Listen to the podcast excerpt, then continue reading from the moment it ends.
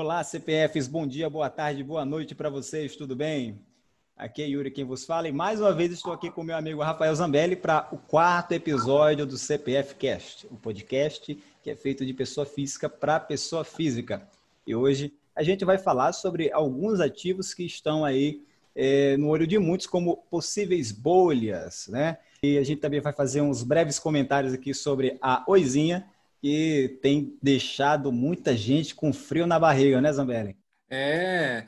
Olá, Yuri. Olá a todos. Nessa semana o podcast deu uma atrasadinha, mas a gente não fala, nós estamos aqui rigorosamente toda semana. E aí nós vamos falar de duas empresas que o povo gosta bastante na Bolsa de Valores e que muita gente, provavelmente que não está posicionado, fala que é bolha, que são a VEG e a Magalu. E aí, caro ouvinte, você acha que as empresas são bolhas ou tem algum tipo de fundamento por trás disso? A gente vai fazer aqui o que a gente batizou de análise híbrida. Por quê? Porque ela atrai tanto os fundamentos quanto o gráfico.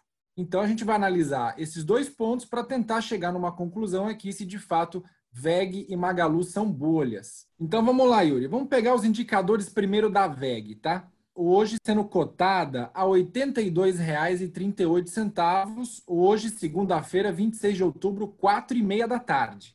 Com esse preço, a VEG está sendo negociada a 82 vezes preço sobre lucro, que é um indicativo, aí, um indicador que mostra o quanto que a empresa está valendo com relação a seus lucros. Então, geralmente o mercado tenta projetar de quanto será o lucro da VEG nos próximos anos e atualmente o mercado está topando pagar 82 anos de lucros da VEG. Ou seja, estão projetando um lucro que talvez ela só teria quase no final desse século.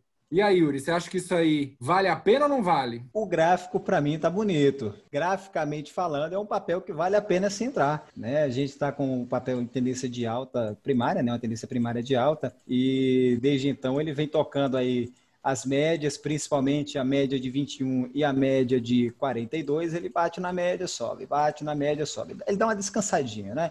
É, usa a média ali como um, um, um, hotel, né? Vai lá, dá aquela descansada e depois pega e segue viagem. O ativo subiu 13 dias seguidos. E isso graficamente causa uma distorção, é, causa um nível de sobrecompra muito grande desse ativo e, obviamente, uma correção é normal. Então, aproveitaram aí para dar o bote no pessoal que se empolgou com a VEG no dia do balanço. O ativo abriu subindo 8%, e aí até alguns influências aí do mercado financeiro avisaram que estavam short em VEG nesse dia, e aí o papel desabou 6% é, no dia do balanço. É, e vale lembrar aqui que o último topo que a VEG fez foi no dia 27 de julho. Né? Ela deixou uma máxima de R$ 70,99. Desde então, ela só retestou esse topo mais uma vez ali no dia 13 do 8, né? E depois ela fez ali uma, uma breve, deu uma breve lateralizada, desceu um pouquinho, descansou entre as médias, depois foi rompeu esse topo, subiu dessa estilingada aqui, e se a gente for pegar no gráfico e for dar uma bela danizada, uma bela olhada, são aproximadamente 23% de alta né? Então, nada mais justo do que o papel ele dar aquela corrigida básica. Isso aqui é uma correção totalmente natural e é saudável para o papel. O papel ele não pode só subir, né? ele também tem que fazer a correção dele para ganhar fôlego, né? para voltar a subir mais uma vez e continuar o seu movimento, a sua tendência de alta. E só pegando aqui alguns outros parâmetros fundamentalistas da VEG, por exemplo, preço sobre valor patrimonial, né, que é tudo aquilo que a VEG tem de patrimônio, de ativo circulante e não circulante.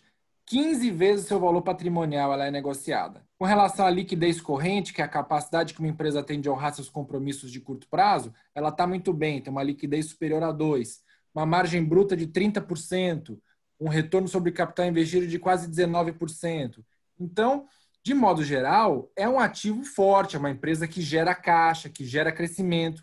Mas aí, dependendo do tipo de investidor que o nosso ouvinte é, gosta de ser, se ele for seguidor, por exemplo, do Charles Munger, do Warren Buffett, ele não compraria a VEG, porque eles recomendam que você compre um ativo com PL abaixo de 15, por exemplo. Né? Mas aí depende muito da filosofia que você trabalha os seus investimentos.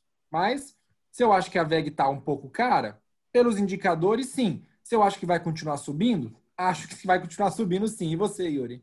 Com certeza, com certeza. O papel ele tá bonito para subir. Agora sim, também tem que ter em mente que o papel ele tá caro, como você falou, mas se você também for pegar o valor patrimonial por ação, por exemplo, da Via Varejo, você também vai ver que o papel está caro. Vai depender do seu ponto de vista. É como você mesmo falou, é questão da filosofia de investimentos. Pode sim dar bom, mas também pode dar ruim, porque no mercado, o mercado é de renda variável, né? Se isso aqui fosse certeza de alguma coisa, todo mundo abandonaria suas profissões e todo mundo vinha para a bolsa, não é verdade? Exatamente. Vamos agora para Magalu, então, que o caso ainda é mais grave ainda, porque a Magalu está sendo negociada a múltiplos de 444 vezes preço sobre lucro, ou seja, estão estimando, pagando pela Magazine Luiza hoje em valor de mercado, uma expectativa de lucro de quatro séculos à frente. Já viu isso, Yuri? Eu nunca vi isso, mas Magazine Luiza, vou te falar, isso aqui é um belo de um foguete, ela só tem subido desde ali, desde ali do, do início da pandemia, né? Houve aquela queda, como houve em todo o papel, né? E depois fez essa recuperação em V magnífica e rompeu o último topo que foi deixado aí lá em 17 de 2 de 2020, né? Onde é, é, é, depois disso só fez cair por causa da pandemia, devido à pandemia. Rompeu esse topo, foi embora e agora o ativo ele tem gostado muito, né? Tem flertado muito com a média móvel de 21. Ele vem, busca a média, volta a subir, fica dando essas estilingadas, entendeu? e cada vez mais subindo e subindo. É, e de fato, se você bate o olho no gráfico, você vê claramente que quando a Magalu toca na média de 21, você pode comprar e esperar, porque você vai ser feliz, né? Lembrando aqui que não é uma recomendação de compra ou venda, mas é uma questão de análise gráfica. Todas as vezes que o ativo tocou a média móvel de 21, ele deu uma outra pernada de alta, com exceção da, do circo de breakers na época do Covid, foi o único momento que ele perdeu a média móvel de 21. E com relação a outros parâmetros fundamentalistas aqui, é, preço sobre valor patrimonial está sendo negociado a 22 vezes, tem uma liquidez corrente aí de 1,3, então não está tão bem de caixa assim, mas tem uma margem bruta de quase 30%, um ROI de 15%, e acho que o que chama mais a atenção dos investidores é que o crescimento dos lucros nos últimos cinco anos foi de 48%. E além disso, é, a gente nota que a Magazine Luiza ela vem se transformando no negócio mesmo. E não somente de se tornar é, digital, né, um comércio digital, mas de adquirir empresas de é, entregas de alimentos, empresas de marketing digital. Então, é uma empresa que está se modificando, está saindo um pouco daquele comércio tradicional e o pessoal tenta fazer um comparativo uh, com a Amazon, por exemplo. Mas a Amazon está sendo negociada a um preço sobre lucro, por exemplo, de 150 vezes. Né? Então, mesmo comparando com a Amazon, a Magazine está com os indicadores fundamentalistas um pouco esticados. Passando agora para o próximo ponto, né? Hoje a gente vai falar um pouquinho de Oi. Ah, oi, meus caros. A gente estava tudo feliz semana passada que ela estava dando uma altinha, né? Tava uhum. lá na casa dos 1,70, a gente estava meio com medo dela perder esses 1,61 aí, desabar lá para baixo. Mas eis que a Oi retornou novamente para a faixa dos 1,62 a 1,67. Yuri, graficamente, o que, é que está acontecendo? Isabelle, é o seguinte, e para quem está nos ouvindo aqui, é o papel, ele teve uma alta, né, traçando do fundo aí do dia 15 do 10 até o último topo, né, que ficou no dia 21 do 10, o papel teve essa alta de aproximadamente 7,72% em quatro dias e agora ele vem uma onda de correção, entendeu? A, a, a zona ali dos 50% do Fibonacci, ela está em 167. Então é perfeitamente normal que o ativo vá buscar essa zona, corrige e volta a subir. Né? Lembrando que a média móvel de 84, ela hoje está na casa do 1,59. A última vez que o ativo tocou a média móvel de 84, ele deu uma estilingada e desde então ele não voltou mais para tocar ela. Né? Então a gente espera pelo menos que esse ativo ele vá tocar de novo a média móvel de 84, ou ela vai encontrar, ou ela vai de encontro à cotação, ou a cotação desse vai de encontro a ela, mas a expectativa é que de fato a cotação suba e a média acompanhe para poder encostar no momento de uma retração, no momento de um pullback, um movimento de pullback futuro. O que é que está acontecendo? Graficamente falando, a Oi continua em tendência primária de alta, tá? Ela está hoje mais ou menos na casa ali dos 1,57, 1,55. Tá? Então o ativo ele poderia, graficamente falando, ainda testar e flertar com essa zona. Tá? Ele poderia. E o ativo ele vai, ele pode até lateralizar e voltar a na LTA para poder voltar a subir, mas o ativo ele está fazendo um W. Né? A gente pode ver aqui no gráfico diário, por exemplo, e principalmente no gráfico semanal, e mais claramente ainda no gráfico da OIBR4, se você for ver,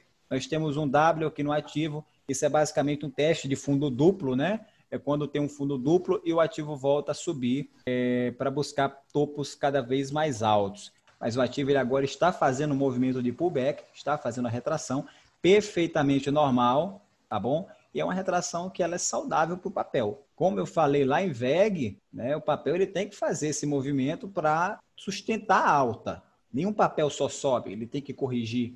Tá? Claro que aqui ele poderia ter subido até um pouquinho mais, né, e depois ter corrigido. Mas aí você tem que ter em mente uma coisa: quanto mais alto o papel sobe, maior é a correção. Quem sentiu, quem estava lá atrás no topo de 2,25 sentiu a correção no lombo. Hoje o ativo ele continua aí nessa zona de 50% do Fibonacci, do último topo e do último fundo lá de trás. Ele está lateral, totalmente lateral, entendeu? E a gente agora está aguardando o rompimento aí dos topos anteriores para ele conseguir chegar nos famigerados R$ reais e possivelmente chegar na casa dos R$ reais é, do final desse ano até o início do próximo, principalmente porque nós temos aí no final do ano agora a alienação das UPIs, a alienação dos data centers e das torres são mais próximas e a da unidade móvel ficou para dezembro, salvo engano, entre dezembro e o começo de 2021. Exatamente. Só para relembrar aqui os nossos ouvintes, né? A mínima da Oi em 52 semanas, né? Vulgo um ano, 44 centavos. E a mínima no mês, R$ 1,61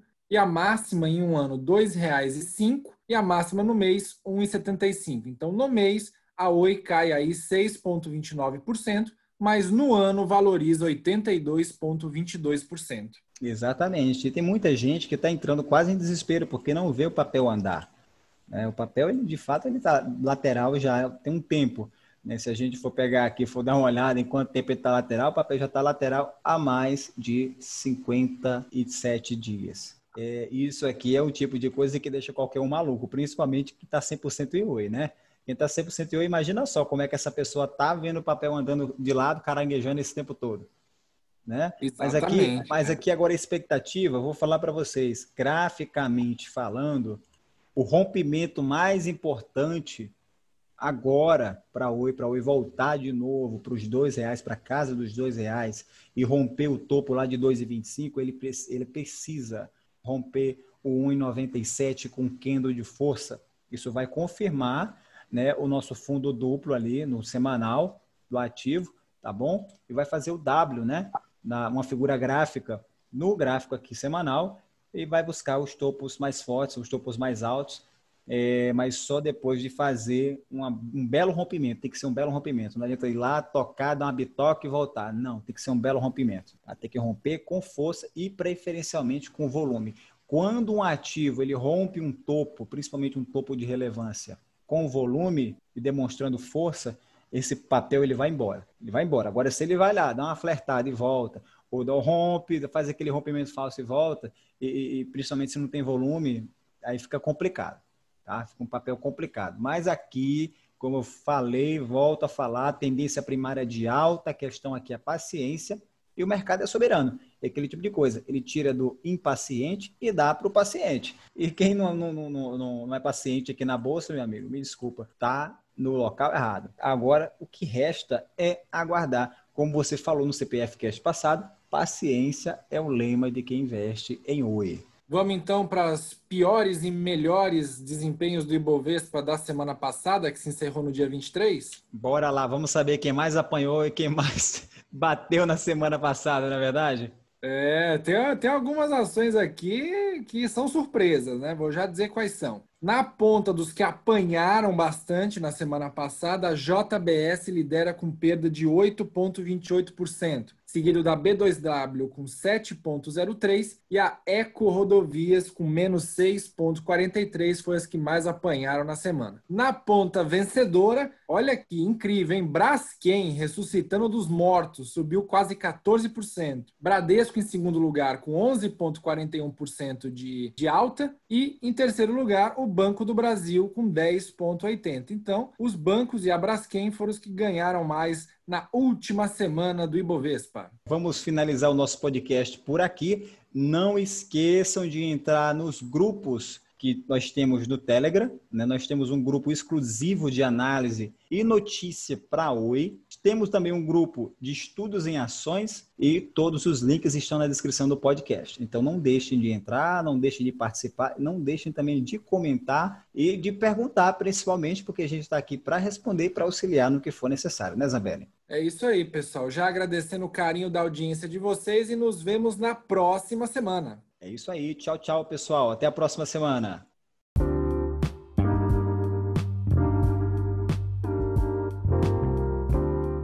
Sentiu dificuldade com algum termo do mercado que foi citado aqui?